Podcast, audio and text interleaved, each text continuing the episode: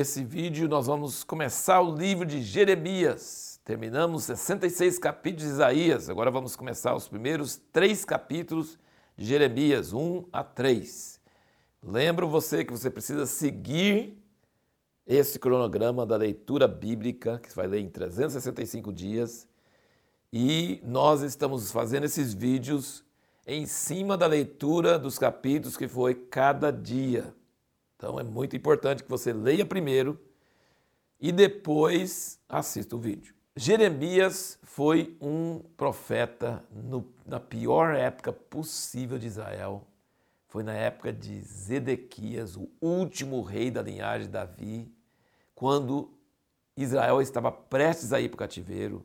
Depois que Israel foi para o cativeiro, e ele não foi para a Babilônia, ele foi com eles para o Egito. A vida dele foi muito difícil, foi uma época terrível, mas Deus precisava de um porta-voz nessa época para falar ao povo, para explicar ao povo nessa crise nacional. Estava acontecendo o que Moisés tinha predito naqueles últimos capítulos de Levítico, de Deuteronômio. Ele predisse que Israel ia apostatar, deixar a lei do Senhor e que no fim de muitos castigos, e esses castigos não surtirem efeito, que Deus ia tirá-los da terra prometida. Deus tinha tirado eles do Egito e levado para a terra prometida, mas a terra ia vomitar eles, assim como Deus teve que destruir os cananeus por causa das suas iniquidades antes de Israel, Deus ia ter que castigar Israel e a terra ia ter que ficar em descanso por 70 anos.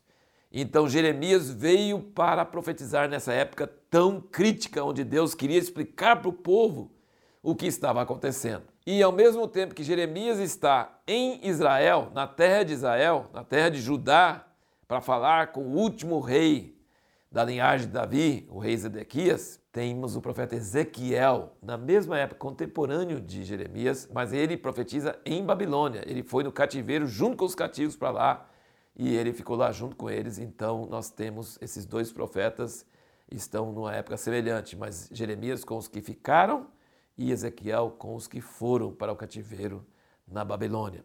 E é impressionante ver aqui o início do, do livro de Jeremias, que Deus falou que escolheu Jeremias antes de formar ele no ventre.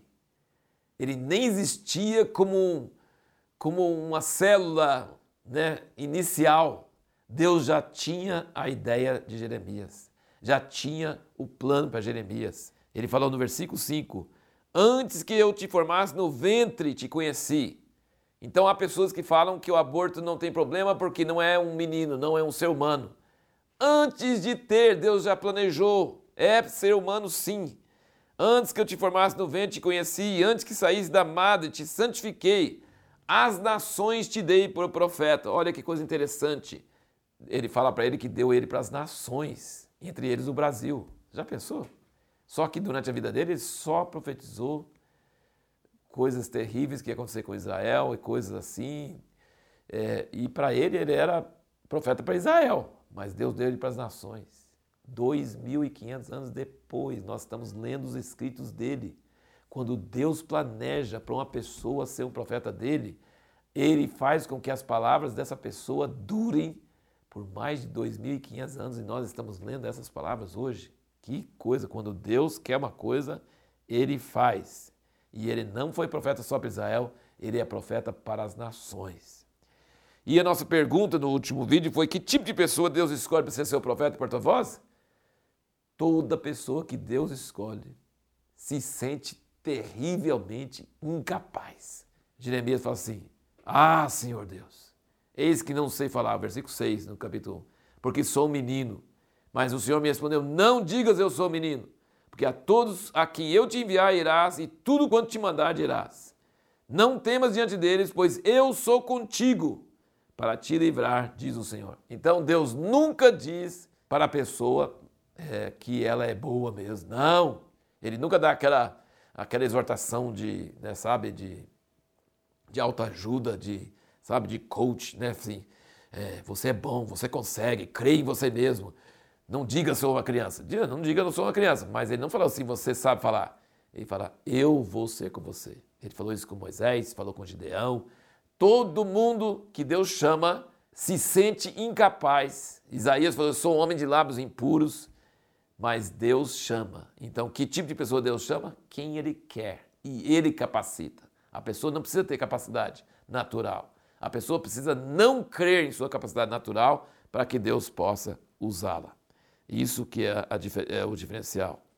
E como em Isaías, nos outros profetas, você nota nesses primeiros três capítulos de Jeremias, que Deus está suplicando para seu povo se arrepender e que se eles não se arrependerem, ele vai trazer juízo e nesse juízo aí vai sobrar só o remanescente, mas esse remanescente Deus vai abençoar e aí vai ser cumprido todo o plano de Deus.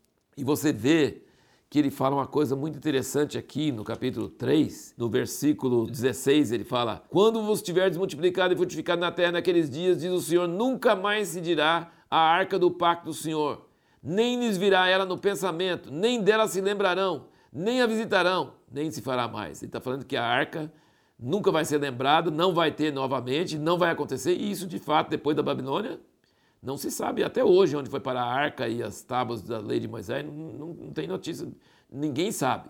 E então o templo que Jesus foi, o templo de Salomão, é, o templo de Salomão, no templo de Herodes, né, que foi feito depois, nunca teve a arca. A arca não estava lá, não tinha nada de arca.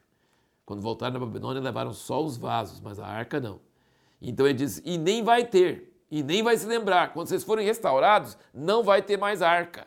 Interessante isso, né? Não vai ter mais arca, não vai ter mais tábuas da lei. Não vai ter. Não é que a lei foi anulada, mas a, a lei agora será dentro do coração. Depois ele vai falar isso em outras passagens. E aí no versículo 17 do capítulo 13 ele diz: Naquele tempo chamarão a Jerusalém o trono do Senhor. Então o trono do Senhor antes era a arca, era o propiciatório, era a figura do trono de Deus.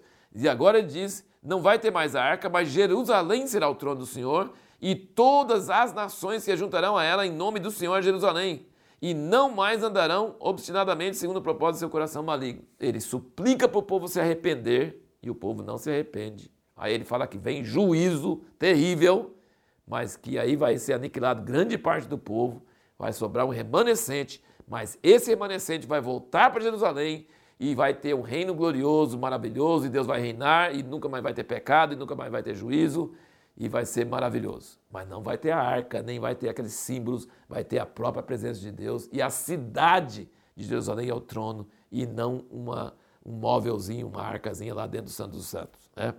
Muito impressionante isso. Tem muita coisa maravilhosa nesses capítulos. Leia, sim, Jeremias é um livro maravilhoso, um profeta tremendo que transmite as emoções de Deus. E ele interage com Deus. E nós vamos ver isso em todo esse livro de Jeremias. Bem diferente do que Isaías. Cada profeta tem uma característica bem diferente. Vocês vão ver isso também em Ezequiel. Jeremias, Isaías, Ezequiel, eles são profetas, todos eles no mesmo nível diante de Deus, mas com personalidades e estilos e maneira de relacionar com Deus e de transmitir suas palavras de uma forma diferente. A pergunta que nós vamos responder no próximo vídeo é qual o tema mais forte do profeta Jeremias?